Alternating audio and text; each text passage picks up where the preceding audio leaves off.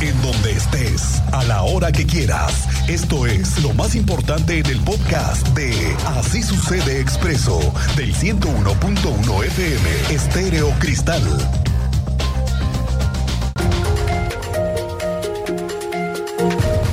La obra de 5 de febrero ya empieza a funcionar, al menos ya no es el mismo tráfico y hay nuevos puentes vehiculares ya abiertos, falta Tlacote y otros que aún todavía no quedan.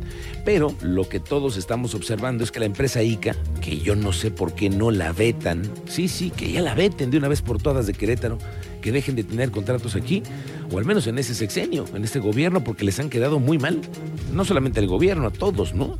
Y es que con el incumplimiento de los tiempos, pues a todos nos trajo consecuencias. Entonces, lo que está muy a la vista es el tema de los contratos y hasta donde legalmente hay posibilidad o no de multas o de revisiones. Y el Contralor del Estado es el que está a cargo de toda esa investigación. Tú sabes más de esto, Andrea Martínez. Bienvenida, muy buenas tardes y también a toda la audiencia. Pues así es, el secretario de la Contraloría Estatal, Oscar García González, informó que se encuentran revisando en tiempo real las auditorías que implementan de la obra de Paseo 5 de febrero y hasta el momento afirmó, bueno, no se han registrado malos manejos.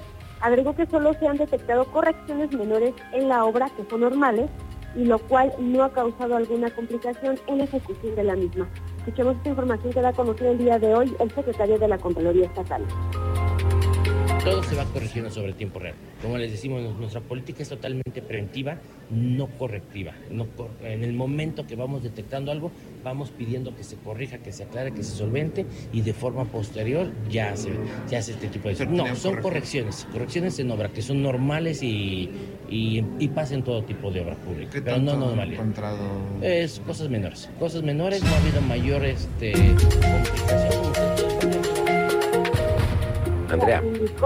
parte, Oscar García indicó que como parte de estas auditorías, bueno, pues revisan también las cuestiones técnicas del papeleo para determinar que todo está conforme a derecho. Finalmente, el titular de la Secretaría de la Contraloría reiteró que la Secretaría de Desarrollo Urbano y Obras Públicas tiene la competencia para acordar con la empresa ICA los tiempos límites de la conclusión de la obra, ya que la ley marca un tiempo máximo. Una vez que llegue ese lapso y si la empresa incumple con la entrega de Paseo 5 de febrero, reiteró, ahora sí entraría la Contraloría para fincar sanciones a la empresa ICA. Esta fue la información Bien, gracias Andrea Martínez. La magistrada presidenta del tribunal por parte de la Policía Estatal en 5 de febrero. Y esto va a ser el 26. 26 es el último día que tienen para tener listo este lugar. Pero ayer el gobernador estuvo en la celebración de los 50 años de esa institución. Teniente Mérida, muy buenas tardes. Muy buenas tardes, Miguel Ángel. Buenas tardes a nuestra audiencia. Pues el día de ayer, como bien lo señala, el gobernador del estado elogió a la Policía Estatal como una corporación ejemplar y entregada a la defensa de la entidad y su gente, además de que se anunció que pronto se abrirán sus puertas al nuevo complejo de seguridad de la Secretaría de Seguridad Ciudadana, que será el más importante de Latinoamérica. Escuchemos las declaraciones. En 50 años juntos hemos construido la mejor policía del país.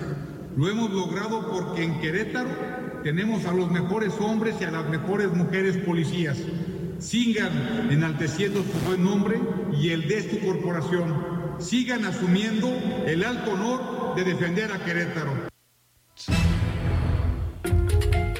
Asimismo, durante su mensaje, el titular de la Secretaría de Seguridad Ciudadana, Giovanni Díaz Pérez Hernández, resaltó que la evolución institucional es la muestra de que existe progreso y tras compartir un poco de la historia de la corporación que se remonta a los años 30, la creación de la Dirección de Seguridad Pública del Estado de Querétaro en 1974, afirmó que en 2021 cuando se pasó al siguiente nivel con inversión más importante de la historia les tenemos novedades en breve de lo ocurrido en Querétaro. Es la información, Miguel Ángel. Gracias, Teniente Mérida. Pendientes, al rato platicamos de este aniversario número 50 y les mandamos además una felicitación y un saludo a todos los elementos de la Policía Estatal que nos escuchan. Gracias. Oiga, ya ve que todo esto es un abuso en el tema de las campañas, que por cierto, pues están por arrancar ya el 1 de marzo y empieza ahora sí la veda, pero el 1 de marzo comienzan las campañas presidenciales, las federales.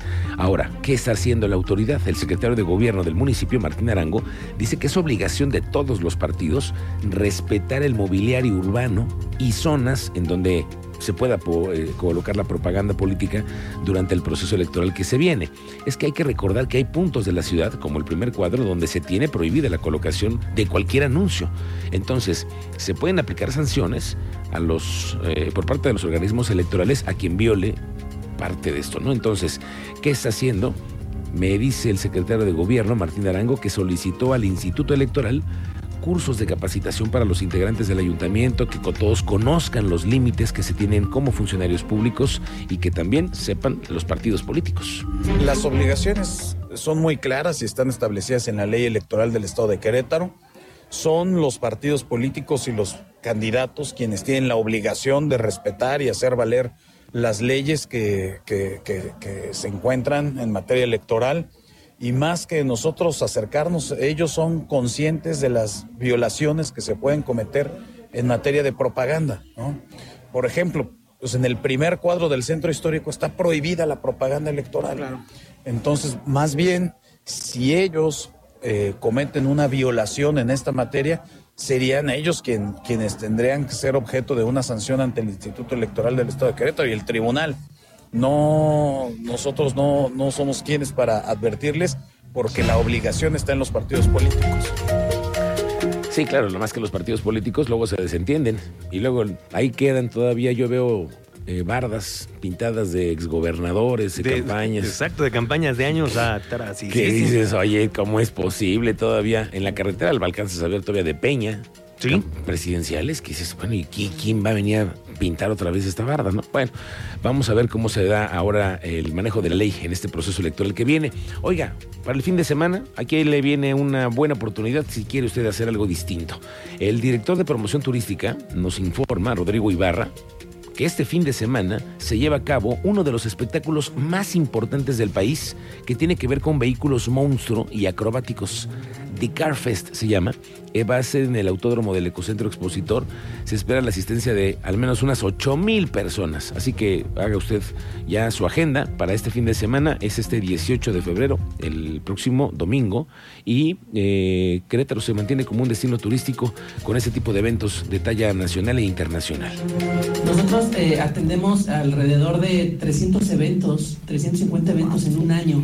O sea, estás hablando que prácticamente en promedio es uno diario. Son eventos que, que, van generando eh, derrama económica. Específicamente de este evento, eh, nosotros estamos esperando que entren eh, 8 mil personas.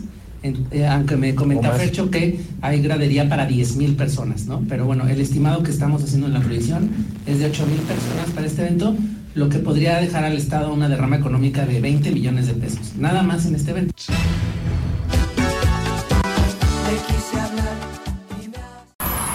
Todas estas noticias en Facebook, Expreso Querétaro. Escríbanos por WhatsApp al 442-586-1011.